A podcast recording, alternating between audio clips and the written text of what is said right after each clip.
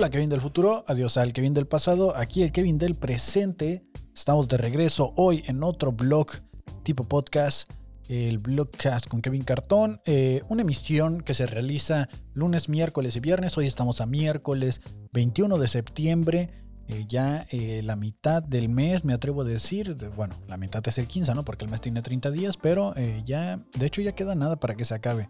A pesar de que fue un mes de 5 semanas, eh, se ha ido de volada. Eh, la verdad es de que eh, me, faltan semanas para completar los gastos del mes y todo lo demás, pero aquí estamos, ¿no? Aquí estamos echándole ganas. Y hoy es miércoles y cuando digo echándole ganas es realmente echándole ganas porque, híjole, la verdad, traigo más ganas de hablar de un tema que no puedo hablar aquí porque es para otro podcast. Es la serie de Andor que se acaba de estrenar, una serie de Star Wars que si ustedes son fan de Star Wars, no se pierdan las transmisiones de Cloncast 99, que ya volvemos este domingo con la review de cada episodio de la serie de Andor que está saliendo, ¿no? Se estrenaron tres episodios, está protagonizada por Diego Luna, actor mexicano, quien la hace de Cassian Andor, eh, un personaje que si usted es fan de Star Wars lo va a recordar por eh, la la película de Rogue One, Star Wars eh, Rogue One, que es la película que va entre el episodio 3 y el episodio 4, donde te cuentan la historia de cómo fue que se robaron los planos de la Estrella de la Muerte y pues de Cassian Andor es el protagonista junto con Jane Erso eh, en, en, esa película, ¿no? Entonces ahora sí sale como esta especie de precuela tipo serie donde te van a narrar quién era Cassian Andor y, cómo fue que llegó a ser la persona que era en esa película. Eh, la miré anoche, anoche se estrenaron los tres episodios. Voy a... Eh, esto no, no, tiene, no va a tener spoilers, eh, aviso, no, no hay spoilers. se estrenaron tres episodios juntos. Yo creo que fue lo correcto, como cuando estrenaron la serie de Obi-Wan porque la serie, si hubieran estrenado solo el primer episodio, hubiera sido un completo fracaso. Creo que ahorita a la gente le está gustando la serie porque eh, se estrenaron los tres episodios y básicamente es una hora y media de contenido y en esa hora y media pues te van narrando eh, todo un desarrollo que sí necesitabas ver continuo, que si te hubieras esperado normal, eh, como normalmente nos esperamos tres semanas, que era lo que estaban planeando hacer, o sea, de que saliera un episodio cada semana, pues de, no hubiera pegado como está funcionando ahorita la serie, ¿no? Es una serie hecha para adultos eh, y cuando digo para adultos es adultos eh, Disney, ¿no? Tampoco es adultos adultos, así triple X ni nada de eso, sino que el guion está pensado para que los adultos disfruten de la serie. Eh, no necesitas ser fan de Star Wars, sobre todo para ver esta serie no necesitas ser fan de Star Wars para entenderla o que te guste. Igual cualquier comentario y cosas ya con spoilers las voy a comentar en el Cloncast este domingo junto con eh, los hosts del Cloncast, de ese podcast donde hablamos de pues estas series que van saliendo, ¿no? Y que comentamos con todo y spoilers, comentarios y comedia, eh, cómo vimos y disfrutamos de las series de Star Wars. No sé si, si aquí la vayan a ver, si a alguien le vaya a gustar esa serie en general, pero eh, si es un tema del que quiero hablar porque tengo muchos, muchas ideas, ¿no? Tengo muchas cosas ahí que sucedieron en mi mente al estar viendo esta serie de Andor, pero eso es para el Cloncast. Hago el anuncio del comercial solo porque necesito sacarlo un poquito de mi organismo, ¿no? no todavía no lo puedo hablar con nadie porque si lo hablas es spoiler y luego se agüitan. Entonces, el domingo los espero allí en el Cloncast 99 con eh, el criollo, el favo y Baileys para comentar los episodios de Andor que acaban de salir. Eh, el día de hoy, para la gente que está en el chat, voy a necesitar de su ayuda porque me gustaría escuchar cómo sería su crimen perfecto. Me gustaría escuchar cómo, sería el crimen perfecto, eh, pero así de que no, haces algo y es perfecto porque no te van a descubrir. Yo más o menos tengo algunas ideas y las quisiera como compartir, pero sí he estado pensando mucho en eso, ¿no? ¿Cuál sería? Creo que es una pregunta muy interesante para conocer a alguien. Eh, ¿Cuál sería su crimen perfecto? Y eh, dentro de lo mismo, o un poquito a lo mejor en paralelo poder ir pensando también en cosas que ignoras. Eh, me interesa también saber qué son las cosas que ignoran. Yo igual, de igual manera traigo la idea de compartir algunas cosas, que algunas son muy comunes, como por ejemplo, eh, yo ignoro muchas cosas acerca de ahorita toda la ideología de género y la ideología del feminismo, yo ignoro muchas cosas, ¿no? Entonces pueden ser cosas tan sencillas como esas o cosas como cuánto tiempo de vida tiene el, foco de un refrigerador, ¿no? También ignoro eso, cuánto... Eh, nunca me ha tocado cambiar el foco del refri ni el foco de un microondas, entonces, ¿qué pedo, no? Eh, esas son tipo de cosas que ignoro y, pues me gustaría saber, ¿no? Ustedes que están en el, en el chat, que me cuenten cuál sería o su crimen perfecto o cuál sería em, su, las cosas que, que, ignoran, ¿no? Eh, yo, yo hay muchas cosas que ignoro, como les comento. Eh, está esa, también hay algo que ignoro, es a qué horas van al, mandado mis vecinos. Nunca los he visto ir al mandado. De hecho, a veces dudo que existan. no entiendo por qué siempre los vecinos, cuando vives en departamentos, juegan a las canicas en la noche, ¿no? ¿Por qué tiran canicas en la noche? Son cosas que ignoro. Em, ¿Qué otras cosas ignoro también? Pues, ah, ¿a dónde se va toda la basura, no? Dicen que hay un basurero municipal, pero yo nunca lo he visto. ¿Ustedes lo han visto? Que, que, que mm, el foco del refri no se muere porque está en criogénesis. Tarda, tarda en degradarse, ¿no? O sea, sus células se mueven más lento y, y dura más. Por eso es el refri, porque al final cuentas es para, para preservar las cosas, ¿no? Eh, al estar en frío, un foco del refri dura mucho más, pudiera tener una vida eterna que, no es negocio, ¿no? Imagínate tener una, una tienda de venta de focos de, refrigerador, no, no tendría sentido. Porque neta, neta, nunca me ha tocado cambiar el foco de un refri. Creo que primero se cambia el refri antes que el foco. Es más probable que cambies primero el refri que el foco del mismo refrigerador. estos son el tipo de detalles que ignoro, ¿no? Eh, también ignoro así de por qué a veces el topper sale hirviendo y la comida fría eh, ¿Por qué si le presioné al botón que dice palomitas, las palomitas se quemaron? Son cosas que, ignoro, que, no entiendo cómo funciona la ciencia. O sea, ¿quién hizo el cálculo para programar ese botón y, que mis palomitas salieran quemadas? ¿Qué tal y el güey solo está haciendo una broma a largo plazo, el programador? Así como de, los voy a joder a todos y le voy a poner 20 segundos de más para que se te quemen tus palomitas, carnal. Eh, ignoro quién programa eso. ¿Para qué funcionan los otros botones del microondas? ¿Quién sabe? O sea, eh, tiene ahí eh, el botón de pollo, el de palomitas y el de incubar huevitos, ¿no? Ahí de este códigos nucleares. De repente ahí es una ventana a otro universo. También, hola Lucky Fela, ¿cómo estás? por cierto, hola Ivette que también comentó. Y hola a Soy el Mesías que están conectados como, como cada transmisión público frecuente, público recurrente. ¿Qué otras cosas ignoramos? A ver, vamos a ver, ¿qué más cosas ignoramos? Ah, por ejemplo, em, ¿A dónde? Si, ¿Por qué si metí eh, puros pares de calcetines a, la secadora, sale de repente uno impar, ¿no? ¿A dónde se van esos calcetines? Eh, en, alguna, en algún podcast, en alguna parte decíamos que podía ser, pudiera ser, eh, que la velocidad a la que estás girando la ropa dentro de la secadora y la temperatura a la que le expones, creas como un portal dimensional lo suficientemente chico para que solo pasen calcetines y por eso eh, los calcetines desaparecen en la secadora o en la lavadora cuando está haciendo la, eh, la fuerza centrífuga para exprimir la ropa. Que exprimir no es el término correcto si lo piensas bien, porque pues no, exprimir es normalmente esto, ¿no? Simplemente lo que está haciendo que con la fuerza centrífuga está, ¿sabes? Repeliendo el agua. ¿Qué otras cosas ignoramos? ¿Para qué son las otras funciones de la lavadora, no? O sea, ¿por qué si le pongo delicada? ¿Por qué si le pongo diferentes eh, eh, sigue siendo el mismo equipo, ¿sabes? O sea, sigue girando igual. Y otras cosas ignoro de la vida. Eh, ¿Qué significa el check engine del carro, no? O sea, ¿por qué si se prende ya no va a jalar? Eso también es, algo que ignoro de la vida. Em, ¿Para qué ponen tres colores en el semáforo si de todas maneras el amarillo y el verde funcionan igual? ¿Qué otra cosa? A ver, eh, a los que van llegando les comento, estamos compartiendo cosas que ignoramos de la vida o que alguien nos comparta cómo sería su crimen perfecto. O sea, eh, su crimen perfecto. Por ejemplo, yo, ¿no? Vamos a suponer que... Ah, un crimen perfecto que no me metan al bote por estar haciendo este tipo de cosas en un live. A ver. Eh, a lo mejor como la casa de papel, ¿no? robarse un millón de dólares. ¿Cómo sería el crimen perfecto para robarse un millón de dólares? Primero que nada, a lo mejor tener un hijo, ¿no? Tener un hijo y ese hijo educarlo en el arte de ganarse la confianza de la gente y educarlo desde chico para que quiera ser bancario, pero que tenga la mente lo suficientemente frágil como para corromperlo.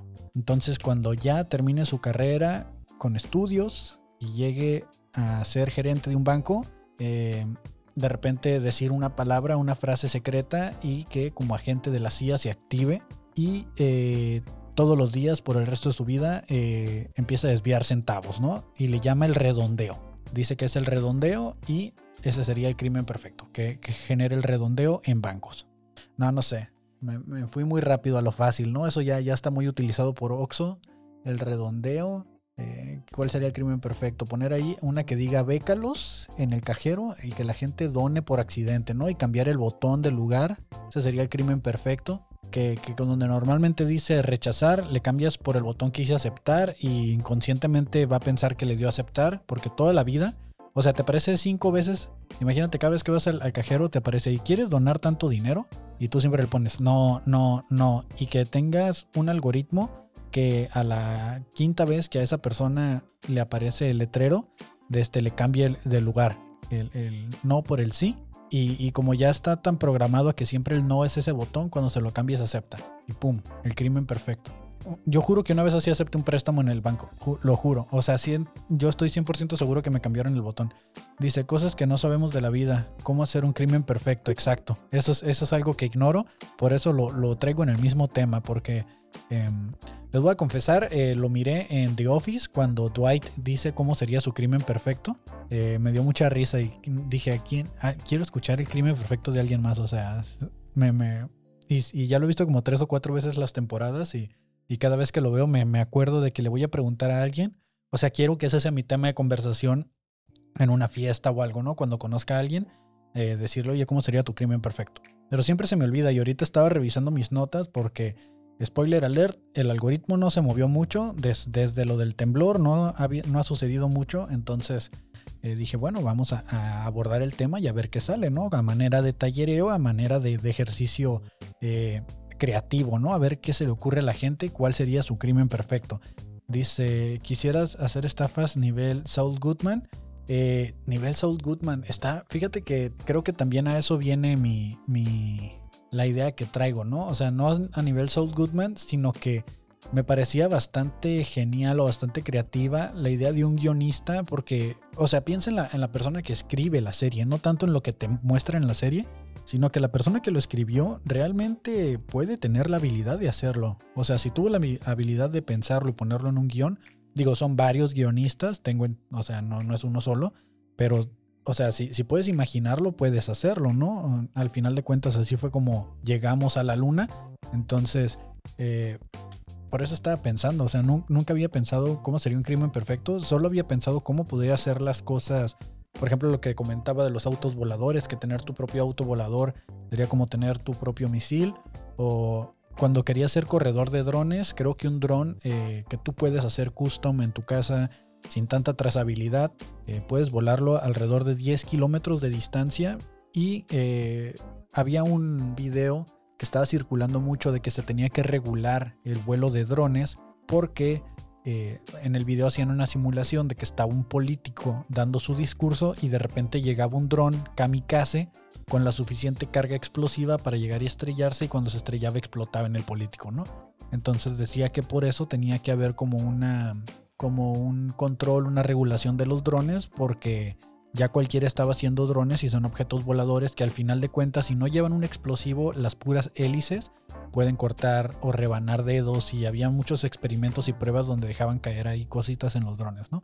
Entonces siempre me he preguntado eso, o sea, de, de también había un dron, me acuerdo, que lo cargaban con una pistola de un solo disparo y ya de cuenta que lo perfilaban y pues tenía ya como puntería y todo y, y era desechable porque incluso con impresiones 3D podías hacer pistolas o equipo desechable era como de, güey, o sea, ¿quién está pensando todo esto y lo está poniendo en un documental o lo está poniendo en estos videos? Eh, la persona que lo está pensando, o sea, realmente no sé si decidió hacer el bien en publicarlo, en lo que él cree que pudiera suceder, o de este, realmente, ¿sabes? Porque si alguien lo piensa y lo pone en un documental y decide exponerlo, lo que él cree que puede pasar y por lo cual se debería regular algo, probablemente esa persona decidió hacer el bien en lugar de hacer el mal. Dice, Sí, toda una mente criminal en potencia. no, no, no creo ser una mente criminal tan cabrona, pero sí, sí me. Por eso les digo, ¿cómo sería su crimen perfecto? O sea, o vamos a desarrollarlo, ¿no? Alguien exponga una idea, dígame eh, cuál sería eh, un, un, crimen que. ¿Cuál? ¿A quién han torcido que dices tú, güey, esto sí? Porque los asesinos seriales siempre buscan la manera en que los descubran, ¿no? O sea, pero un, un crimen que tú puedes decir, pudo haber sido el crimen perfecto si no lo hubieran cagado en esto, ¿no? Por ejemplo, lo, que, bueno, es que tampoco quiero hablar de temas políticos porque como estoy en vivo no sé qué consecuencias o represalias pueda traer por estar mencionando políticos y crímenes, ¿no? Pero de este, lo, lo de lo que pasó aquí en Tijuana, en Lomas Taurinas, o sea, eso es como un crimen perfecto, ¿no? Buscaron y echaron la culpa a alguien y, bueno, lo que se dice en la teoría de conspiración, es, no sé si es el crimen perfecto, pero, pero sucede mucho eso. Eh, la persona que hackeó el, la cuenta de Rockstar hace poco y, publicó el, eh, el, gameplay de GTA 6 y está pidiendo dinero, según dicen ahí, que está pidiendo dinero para que para no soltar el código del juego. No sé si es un crimen perfecto, digo, no lo han agarrado. El vato de Wikileaks, ¿se acuerdan? El vato de Wikileaks, él también este, eh, filtró toda esa información y al final pudo escapar y todo. Y, hay países que le están ofreciendo eh, refugio a causa de la información que tiene. Que también su información debe tener cierta caducidad, ¿no? O sea, cuánto tiempo puede, puede estar haciendo eso, ¿no? Pero creo que me gustó más el tema de las cosas que ignoro. Las cosas que ignoro, creo que tenía un poquito más de... No, no, necesito estar cuidando tanto mi mente de que no vaya a decir algo en vivo y después me arrepiente de haberlo dicho. Em, como las cosas que ignoro. No sé, no sé. Se, me, se, me, está yendo. A ver, ayúdenme ahí. ¿Ustedes qué opinan eh? de las cosas que ignoro? ¿Qué cosas ignoran? Yo, hay temas en los que soy bastante malo, como por ejemplo este, el de descifrar crímenes. Eso sí, no, de plano no lo sé. Wow, pensé que. Dice: En todas las obras te piden que te lleves tu sobrante. a ver, lo leo primero en voz baja y luego lo leo en voz alta. En todas las obras te piden que te lleves tus sobrantes y o basura. Muchas veces he pensado que podrías sacar cualquier cosa mezclada con esos sobrantes porque la camioneta va llena de basura. Eh, sí, de hecho, eh, eh, los albañiles, bueno, yo fui albañil, por si no lo sabían, yo fui albañil. Desde, este, em, muchas veces, por ejemplo, em, bueno, no fui como maestro, fui el chalán, pero desde allá anduve, sobra mucho material y te dicen así como, no, pues llévate, ¿no? Sobraron 15 ladrillos, 20 ladrillos, llévatelos, ya no los ocupo. O sobró un saco de cemento, o sobró grava, sobró arena y te la vas llevando.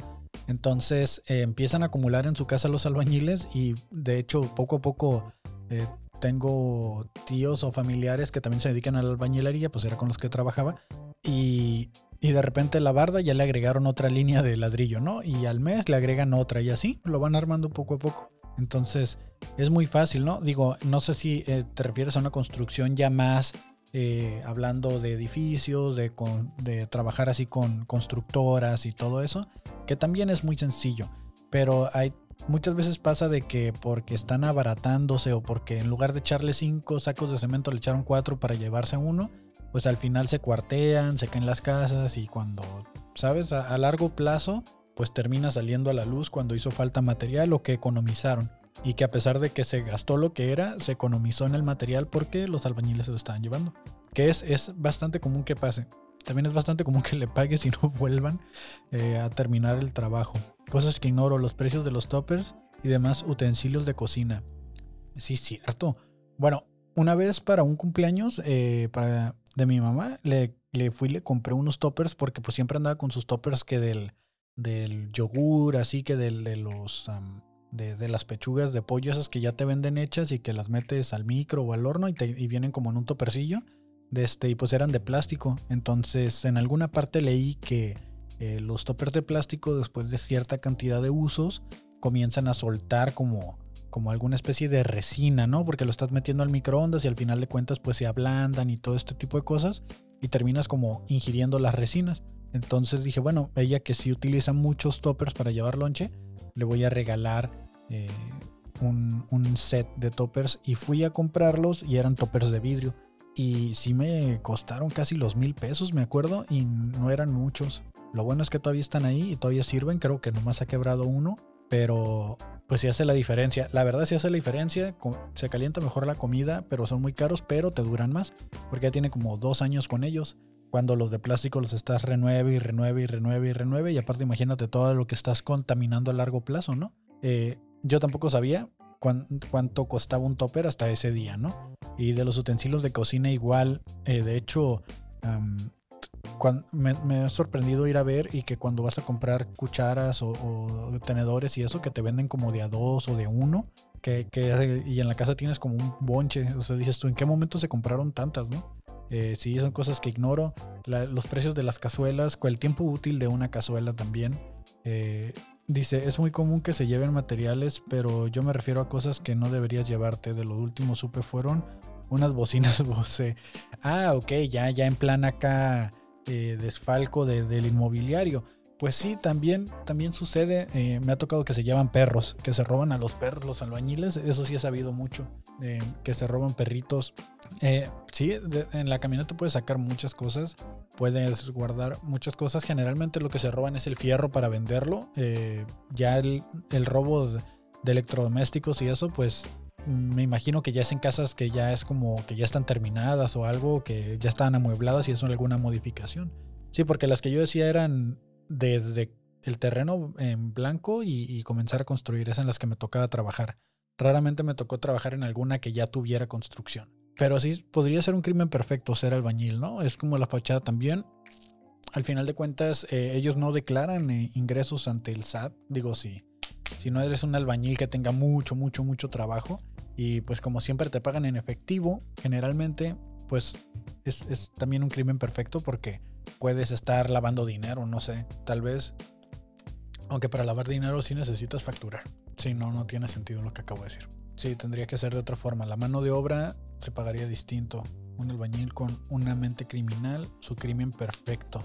Su crimen perfecto a lo mejor sería eh, hacer como un, un acceso secreto o sea, que lo manden construir una casa y que eh, haga un acceso secreto a donde va a estar, no sé, algo de valor y que él sepa y entre y salga las veces que quiera y los dueños de la casa jamás se enteran.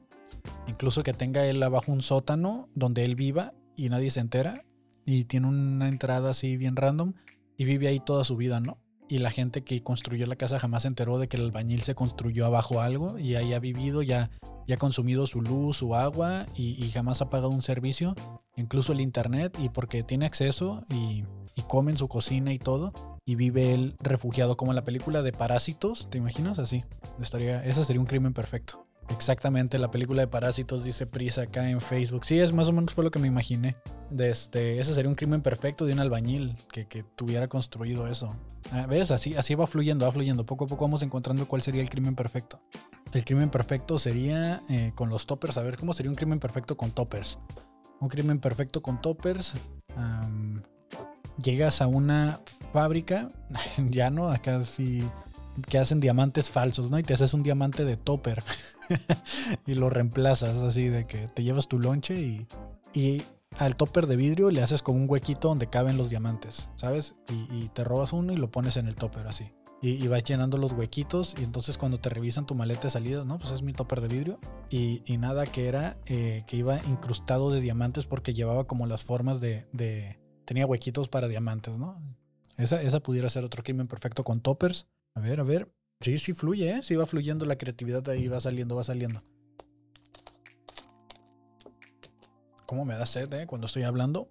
Antes no me gustaba tomar agua y ahorita tomo un chorro de agua. Tengo ya como unos meses que tomo y tomo y tomo, tomo agua, pero a lo loco. Luego encontré la manera como de regularla a la temperatura que me gusta y siento que el agua a cierta temperatura fría, pero no súper fría, sabe más buena que el agua a temperatura ambiente. Llámame loco, pero a lo mejor es la sensación, porque no es el sabor, es como la sensación, creo yo, de, de, de consumirla así, a una cierta temperatura. Y el, termito que traigo siempre, que ahorita lo dejé en la mochila y ya no me, ya me dio flojera pararme por él, de este, eh, siempre mantiene el agua a esa temperatura. O sea, la, sirvo y se, queda, se puede quedar así hasta un día. Una vez me tocó que eché café y se ocurrió una pendejada cuando dije eché café. De este, y duró varios, duró, duró dos días caliente y dije yo, wow, ¿y esta tecnología? O sea, ¿De dónde viene esto? Ni los microondas hacen eso de que, sabes que la, comida o, la temperatura dure tanto en un termo. Yo me sorprendí mucho de que lo abrí y seguía caliente. Me dio desconfianza que todavía sirviera, pero se, seguía caliente. Ay, ¿dónde dejé mis notas? Acá está, notas. Ah, escribí dos veces cosas que ignoro. Describí dos veces cosas que ignoro. Vamos, en lo que se nos va ocurriendo más cosas de crímenes perfectos, vamos a revisar dos videos que guardé de Twitter que realmente son del temblor, de lo que sucedió. No quería hablar más del tema, pero pues en vista de que eh, nos, estamos, nos estamos aquí presionando por, por cumplir, eh, este video me dio mucha risa, se los voy a, a mostrar. Eh, me dio tanta risa que tenía mucho que no escupía de la risa y este, este video me hizo escupir de la risa, pero así de que Vamos a verlo, vamos a verlo. Espero que lo puedan escuchar. No sé si lo alcanzan a ver. Vamos a verlo. Yo conocí un plomero que conectó su tubería de gas al de un vecino del mismo edificio. Ahora que lo mencionas, eh, cuando yo tenía como 13 años me tocó que el electricista que fue y nos arregló algo de la luz se colgó a su casa. O sea, él vivía a dos casas y lo que hizo fue que no nos dimos cuenta, pero conectó su, su tablero eléctrico al nuestro y duramos así como un año pagándole la luz, o sea, de que él se desconectó y nosotros pagamos. Y mi mamá hasta que se dio cuenta que estaba llegando mucha luz y mandó traer otro electricista y se dio cuenta que estaba colgado ese batillo. Y dijo él así como, ay, no me di cuenta. Pero el movimiento fue y lo hizo en, lo, en, en, los, en los medidores. Como eran de estas casas de Infonavit donde tienen una pared llena de todos los medidores, pues de cierta manera para él fue muy sencillo, nomás como hacer el puente de uno al otro y ya. Nadie se dio cuenta porque nadie iba a revisar ahí los monitores, eh, los, los medidores, hasta eso. Y con el gas no me imagino cómo se habrán dado cuenta, esperamos que no haya sido un incidente. Yo conocí un plomero que con su tubería de gas, la vecino del mismo edificio. Y, es peligroso el gas, ¿eh? O sea, sí. ¿Qué, valor? Vamos a, ver este video del de, el terremoto que sucedió hace unos días. Mi papá grabando en Manzanillo, Colima. Así quedó tienda La Marina. Mira, todo destruido. Y de repente tsunami. Fuerte, la gente, Me caga la voz de TikTok. Está el tráfico fuerte, hubo accidentes. No, los edificios se, se, se balanceaban para todos lados. Mira. Mira. Está temblando, creo. ¡Tsunami! ¡Tsunami! ¡Vámonos, ábrele! ¡Ábrele, gordo! ¡Eh, gordo! ¡Tsunami! ¡Tsunami! pues! ¿Para qué le cierras? Pinche gordo le cerró. ¿Cómo me dio risa? que no le abre la puerta, lo lleva con candado y todavía le cierra la puerta en la cara. Ay, no mames. Me quedé esperando, pensé que el tsunami iba a venir de frente o algo así. Que realmente no fue mucho, o sea, no fue un tsunami tan fuerte, simplemente se salió el, el agua del mar. Pero no fue mucho. pero me da mucha risa de que se quiere bajar y, y no puede. ¡Tsunami! ¡Tsunami! ¡Vámonos, ábrele! ¡Ábrele, gordo! ¡Eh, gordo! ¡Tsunami! ¡Tsunami! pues! ¿Para qué le cierras? No mames.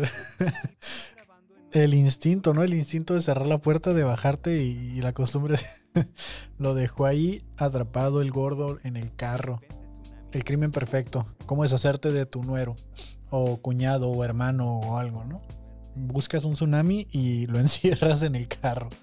Ese sería el crimen perfecto. Cuando te quieres deshacer de alguien. Ay, perdón. Ay, no, no, no.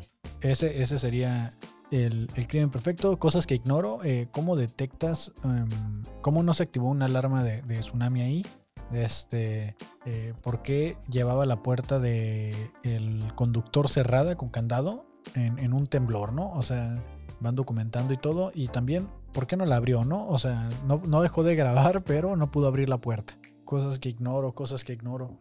Eh, en un tsunami tengo entendido que se ve el agua, ¿no? Y luego regresa, se ve, o sea, debieron de haber sabido por ver el mar de que se estaba yendo o simplemente empezaron las olas más grandes. Quién sabe, quién sabe qué habrá pasado ahí. Y dentro de los mismos videos que salieron del temblor, de este, eh, quiero que veamos este. Nomás traigo estos dos videos y ya no traigo más, ¿eh? Así que, eh, vamos a verlo. Ay, a la verga.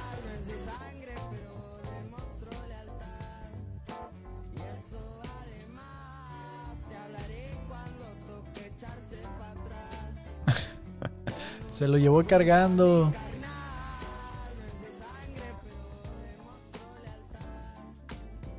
Esos son amigos, ¿eh? Esos son amigos. Que se lo llevó cargando porque empezó a temblar y el batillo estaba en, en muletas. Esos sí son amigos. Eh, No, no espero menos, ¿eh? No espero menos de mis amigos yo. Eh, si un día está temblando y estoy discapacitado, yo también esperaría lo mismo. Que la verdad se veían muy asiáticos los niños, ¿eh? No sé si, si, si era aquí en México, pero de este, por lo menos salió, ¿no? Me salió ahí en de lo que el algoritmo quiere que hablemos, me salió ese video ahí. Y pues nada, ya, eso es todo, ya. Hasta aquí mi reporte, Joaquín. Realmente es todo lo que traía del algoritmo. No, no me ha salido nada más. Como ya les comenté al inicio, está lo de la serie de Andor y dice, sí te arrastro la verdad. Sí, porque cargarme eh, no creo, ¿verdad? Sí estoy un poquito pesado. Sí estoy un poquito pesado para eso. ¿Cuál sería tu crimen perfecto, Pris? ¿Cuál sería tu crimen perfecto o cosas que ignoras? A ver, coméntenme por ahí. De eso se trata todo el episodio de hoy, de crímenes perfectos y cosas que ignoramos. Ya me aventé yo varias, así que si lo quieren ver, ya saben que el episodio queda arriba en Facebook o después lo subo en Spotify y Apple Podcasts. Me acabo de dar cuenta que no estaba grabando para nada el video, así que eh, solo va a quedar el audio. Me acabo de dar cuenta de eso. Estuve escribiendo una serie de... eh, tomé un curso de escritura hace unos días y estuve escribiendo... eh, hay un ejercicio que es hacerte preguntas de ciertas cosas para eh, intentar buscarles eh, un porqué. Un porqué de, de algo para poderlo justificar y meterlo como una parte cómica. Les voy a leer alguna de las cosas que hice. Así, ¿no? Leyéndoles mi tarea. No, es, es parte de una rutina de comedia que estoy escribiendo. Y creo que me está quedando bastante cool, bastante largo. Porque estoy buscando preguntas acerca de eh, tipos de relaciones. Dice, crimen perfecto. Dice, ya lo estoy llevando a cabo. No le digas al Favo, ya que te invite al funeral lo sabrás. que ponga todo, que ponga todo a tu nombre, ¿no? Seguros de vida, de este, los carros, las cuentas del banco, de, en caso de fallecimiento, y ya que está todo asegurado, como cochi, en la mañana contento y en la pierna así lo, lo puñalas. El crimen perfecto. Porque a los coches hay que matarlos felices, no sé si sepan, pero a los coches se les mata eh, no pueden estar tristes ni nada porque se echa a perder la carne. Entonces, ese es el crimen perfecto de la Pris, dice. Estaba, escribiendo, estoy tratando de encontrar eh, preguntas acerca de relaciones y me encontré algunas medio extrañas. Eh, estoy tratando de escribir sobre relaciones tóxicas. Bueno, no, no realmente, pero el tema me llevó ahí. Y una de las preguntas que tengo aquí es por qué tienen que presumirlas. O sea, ¿por qué la gente presume que están en una relación tóxica? No lo entiendo, realmente no entiendo por qué eh, hay gente que en su carro trae puesto atrás, eh, tengo esposa tóxica, tengo hija tóxica. No, no entiendo dónde está el orgullo de eso. O sea, creo que no había quedado mejor encajado la imagen de, de la Fiona buchona que cuando veo eso. O sea, es lo que me puedo imaginar nada más cuando se baje la familia del carro. eh, la familia buchona de Shrek. ¿Por qué hay orgullo en decir que eres tóxica? O sea, hay gente que se enorgullece de eso, que incluso en sus perfiles de, de- de redes sociales tienen escrito eh, que son tóxicos o que les mama ser tóxicos. Yo no entiendo. Eh, los cerrajeros pueden entrar a cualquier casa. Eh, de hecho, sí se puede. En teoría, a eso se dedican. Son malandros con profesión, si lo piensas bien, los cerrajeros. Creo que en Estados Unidos no te abren tu casa si no tienes una manera de comprobar que realmente vives ahí, porque pues legalmente los pueden meter a la cárcel. Aquí en México llegas y eh, no sé si, le han, si les ha tocado pedir el servicio de un cerrajero para que te abran el carro, pero llegan como con una reglita de metal que tiene como un ganchito abajo, lo meten por la ventana y jalan. Y se abre, se abre el carro. O sea, realmente abrir un carro no es complicado cuando tienes las herramientas. Me tocó ver eso, no sé si con los carros nuevos aplique de la misma forma, pero sí me acuerdo que era una reglita así de metal y, al fin abajo tenía como un ganchito que lo metían por la ventana, así entre la ventana y el plástico donde baja la ventana y con ese jalaban el, el- el seguro y ya se abría la puerta y te cobraba como, como 100, 200 pesos por la vuelta que se daba. Entonces, creo que lo de la seguridad y todo eso es, es todo un mito. Ser un cerrajero, tener una eh, cerrajería sería una, un crimen perfecto. Eh, sería tu fachada de que, güey, o sea, abriste la casa, pues a mí me hablaron, ¿sabes? O sea, eh, pudieras, imagínate sacar una copia de las copias que te llevan a que saques. O sea, que te digan, ah, es que este es de una casa y este es de mi estudio. Eh, a mí sí me da miedo. De, aquí del estudio varias personas tienen copias de las llaves. Lo bueno que siempre me llevo la cámara y la, y las laptop. O sea, nunca la dejo aquí por si se llegan a meter. Pues por lo menos no voy a empezar de cero, ¿no? En caso de que me roben aquí el estudio. Pero, este, sí, un cerrajero sería ser un crimen perfecto. Sería muy parecido a lo de ser el albañil, porque ya sabrías tú, ¿no? O sea, ya tendrías ahí eh, el acceso a la casa. ¿Cuál otro sería el crimen perfecto? Ah, ok, estaba con lo de las preguntas, ¿no? Dice, pedir prestado y no pagar. El crimen perfecto, pedir prestado y no pagar. Pues ahí no es tan perfecto, digo. Legalmente no te pueden meter al bote por pedir prestado, a no ser de que hayas firmado un comprobante que recibiste ese dinero y que te comprometiste a pagarlo como una especie de pagaré. Un momento, ¿te debo dinero? O sea, eh, no me acuerdo la verdad si te debo y si te debo mejor dímelo, ¿no? Porque no me gusta deberle a la gente por eso mismo que se me olvida. Es que ya no sé si tiran indirectas aquí de que me, a mí me están diciendo, pero eh, si sí, eh, mejor dime que te debo dinero y te pago, Pris. ¿Cuánto dinero están ganando los psicólogos con tanta terapia que genera una relación tóxica? ¿Se han puesto a pensar en eso? Me debes unos tacos, te los invité aquel día que te miré y no quisiste. Hoy voy a volver a ir a Moods a calar este chiste que estoy escribiendo de relaciones y eh, que esto, esto de las preguntas no es parte del chiste, pero son cosas que escribí así de que, pues no voy a desperdiciar, ¿no? Ya le dediqué a, a escribir, les voy a enseñar aquí en la pantalla cuánto llevo escrito de, de cosas de preguntas. O sea, he escrito todo esto para buscar un chiste y todavía no lo encuentro. Son puras preguntas. Entonces, eh, pues mínimo lo leo aquí en el blog, ¿no? Para no desperdiciar todo el tiempo que he dedicado a estar escribiendo eso. Papam dice, hacer crecer al podcastero que te debe algo y hacer que le paguen aunque no sea verdad. Hacer creer al podcastero que te debe algo y hacer que te... Ah, ok, ese sería un crimen perfecto. Hacerme creer que les debo y a mí si me llegan y me dicen, oye, güey, me debes feria, yo sí les creo porque no es de que pida prestado, pero es de que se me olvida.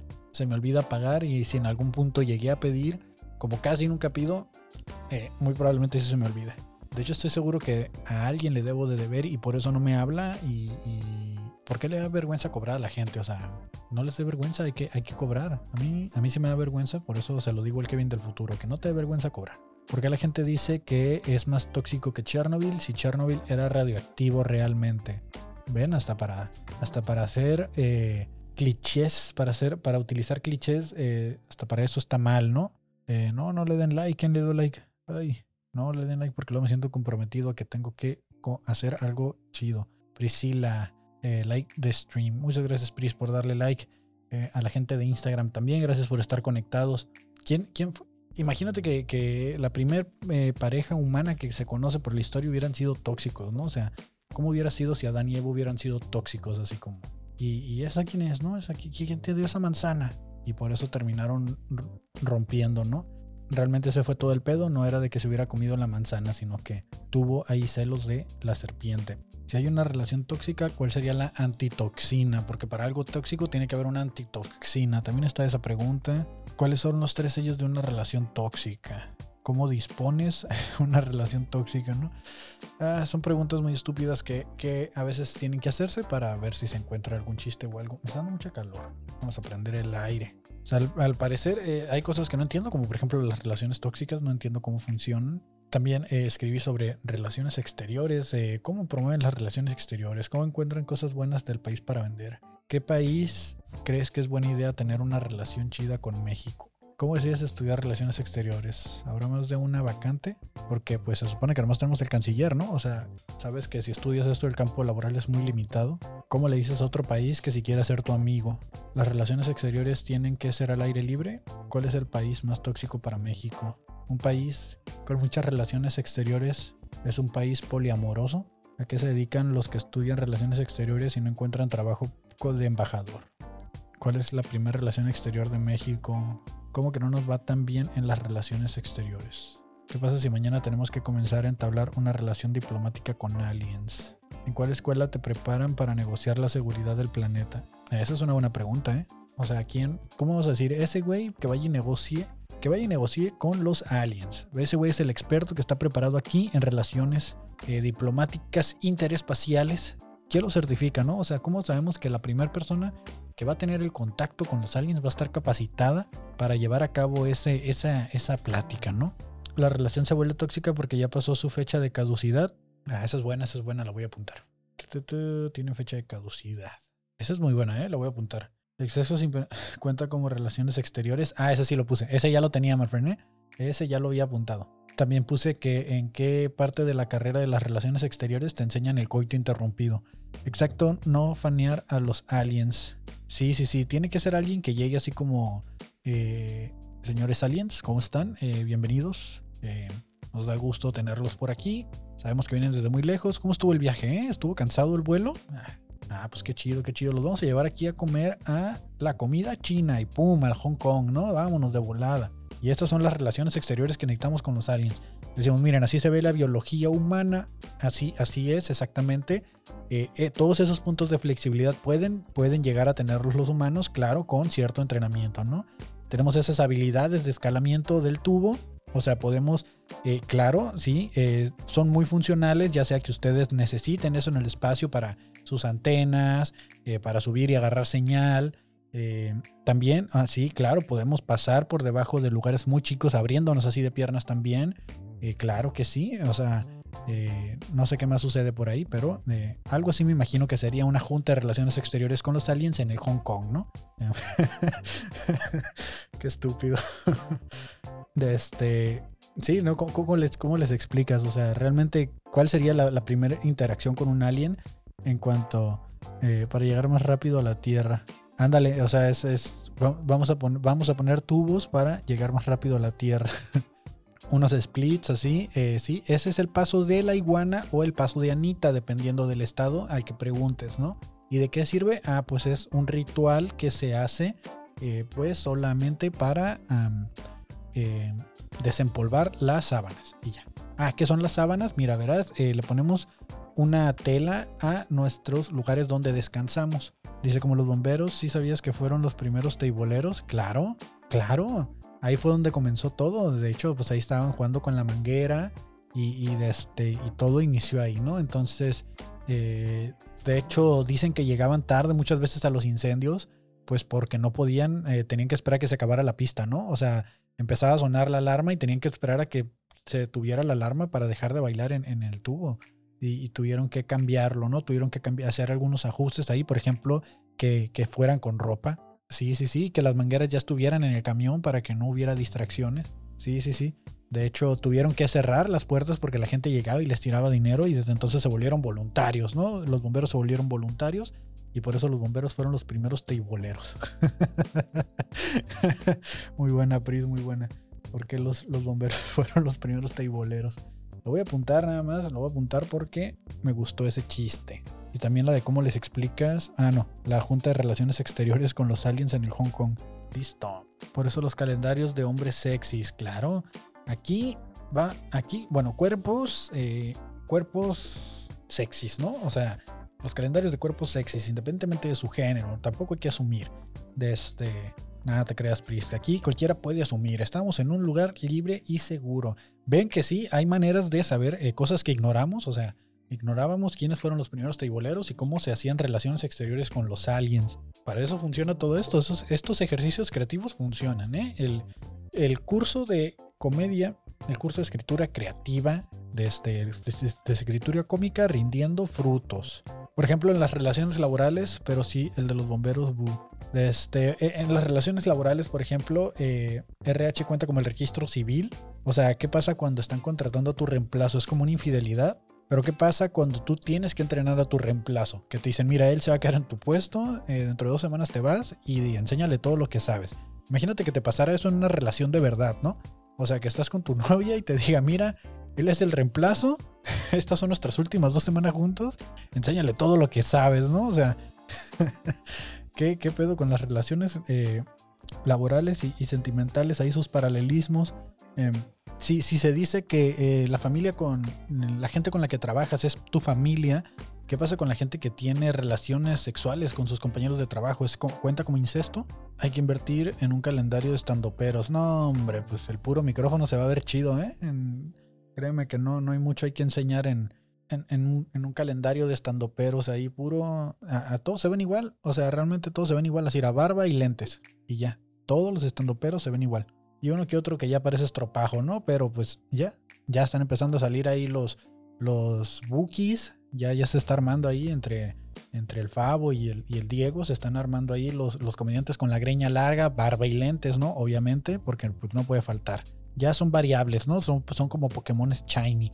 Ahí de repente sale uno que otro raro con una, un personaje distinto y, que parecen de este em, cepillo para lavar biberones, pero todo, todos se ven igual.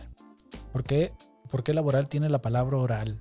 ¿Eh? ¿Se lo habían preguntado? ¿Por qué laboral tiene la, la, la palabra oral? Pavo, Diego y Miguel. ¿Quién es Miguel? Ah, sí, cierto, el Miguel. El Miguel de este, el Camacholo, sí, cierto. Ya con la greña larga, te digo, ya se está armando. Luego pones al, pones al Manny, al Brando, a mí, al, al Joel. ¿A quién más? Creo que hasta el Mandalorian y no sé quién más. Todos traemos el mismo look de, de barba y lentes. Cuando te corren de tu trabajo y eliminas todos los, los archivos que tenías, es como cuando terminas una relación y eliminas todas las fotos.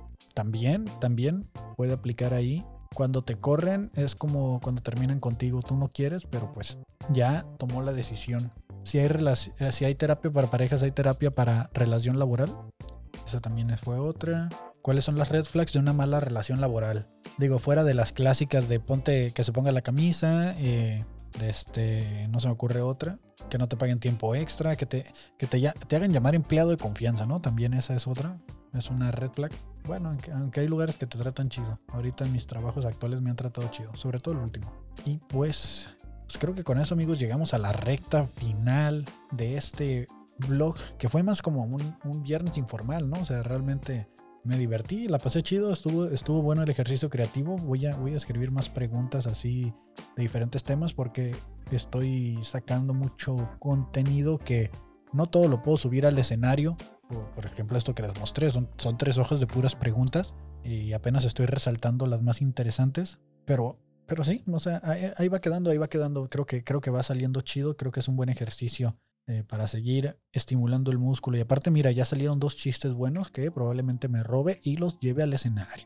Los bomberos triboleros y las juntas de relaciones exteriores con los aliens en el Hong Kong. Después yo repaso mi blog y me entero de más cosas que dije y las puedo agarrar. Porque al final de cuentas para eso es, es esto, es un blog y al estarse transmitiendo tantos días pues hay que, hay que renovarlo, ¿no? Es tuyo, es tuyo. Sí, sí, sí. Ahí va saliendo, ahí va saliendo prisa.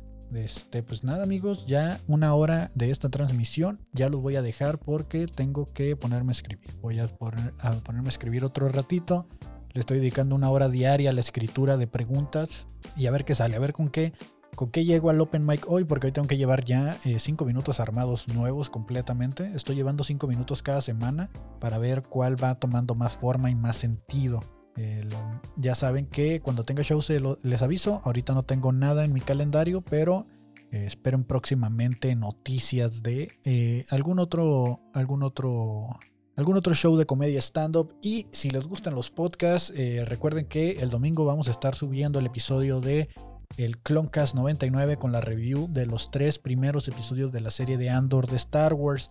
Ya la vi, váyanla a ver. Es una serie de Star Wars para adultos y no porque contenga escenas triple X, es de Disney al final de cuentas, pero eh, sí lleva como un poquito más de, sí requiere un poquito más acá de como de madurez para entender ciertas cosas que están sucediendo, ciertas escenas medio tristes ahí, y la verdad es de que es, es un, si me dicen que es de Star Wars, pues nomás porque me dicen que es de Star Wars, ¿no? Pero no estamos viendo ni siquiera troopers, nada que te recuerde a Star Wars. Eh, o sea, sí hay como que las naves, los droids y eso, pero todo está hecho nuevo. O sea, todo es como, sí, somos Star Wars, pero te estamos hablando de una parte muy, muy lejana a donde sucedieron todos los acontecimientos que ya conoces. Está tan alejada que, que había como, bueno, no voy a hacer spoilers, pero había gente que no conocía las naves espaciales. O sea, eso es todo lo que les voy a decir. No, no, no hay mucho spoiler en eso, pero me sorprendió saber que en Star Wars al fin te meten un planeta, como cuando lo hicieron en Star Trek, de que no llegaban a planetas donde no hubiera como un avance de civilización para no alterar su, su desarrollo como pues de- ese mundo, ¿no? Entonces eh, creo que a Star Wars le hacía falta algo así y pues eso y más vamos a estar comentando en el Cloncast. Las red flags de las relaciones internacionales. Ah, su madre, güey, te pusiste a buscar todas las banderitas que tienen red flags. Eh, creo que nomás ubico China aquí. y ni siquiera sé si es china. Muy bueno, ¿eh? Muy bueno. ¿Haces comedia, soy el Mesías? Porque siempre tienes aportaciones muy cómicas. No sé si las haces, si lo haces, pero creo que deberías de, eh, si no lo haces, buscarte un open mic y ir, güey, porque la neta sí tienes una agilidad creativa, una agilidad mental mucho más eh, desarrollada que cualquiera de, de eh, en un sentido de, de promedio, ¿no? O sea, yo me doy cuenta por los comentarios que haces porque a veces son, son cosas que pues normalmente una persona común y corriente no se le ocurre. Ya, es, ya es- me suena más así como, como alguien que está haciendo comedia. Si no lo haces, deberías de considerarlo, ¿me entiendes? Tienes muy buenas ahí este, eh, aportaciones. Y, y- o si tienes dudas, igual mándame un mensaje, güey, y yo te comparto mi guía que estoy haciendo de, eh, de desarrollo de comedia. Estoy escribiendo una guía porque en algún punto de mi vida planeo dar cursos. Ahorita no porque pues apenas voy empezando, pero estoy haciendo una guía. Entonces, si te sirve, mándame un mensajillo ahí. Igual si haces comedia, pues a lo mejor ya ando cagando afuera el hoyo, ¿no? Pero este, deberías de intentarlo, men. Creo, creo que tienes eh, esa agilidad que pocos tienen. Yo no la tengo, yo la estoy desarrollando porque es un músculo que se entrena. Entonces, eh, neta, deberías de considerarlo. Pero bueno, eh, me despido de ustedes. Muchas gracias por haber estado aquí en el episodio número 47. 47 ya vamos, estamos a nada del 50. Creo que debería ser algo para festejar. La verdad no, porque pues eh, al ser un programa que sale tan seguido, pues sí hay mérito en, pero no me ha costado tanto trabajo, ¿no? O sea, lo único que hice fue de que eh, sí eliminé los de martes y jueves, porque pues sí era mucho hacerlo diario. Entonces, eh, muchas gracias por haber estado aquí. Y nada, pues ya, nos vemos en el siguiente episodio. Yo soy Kevin Cartón y nos vemos el viernes informal. Bye.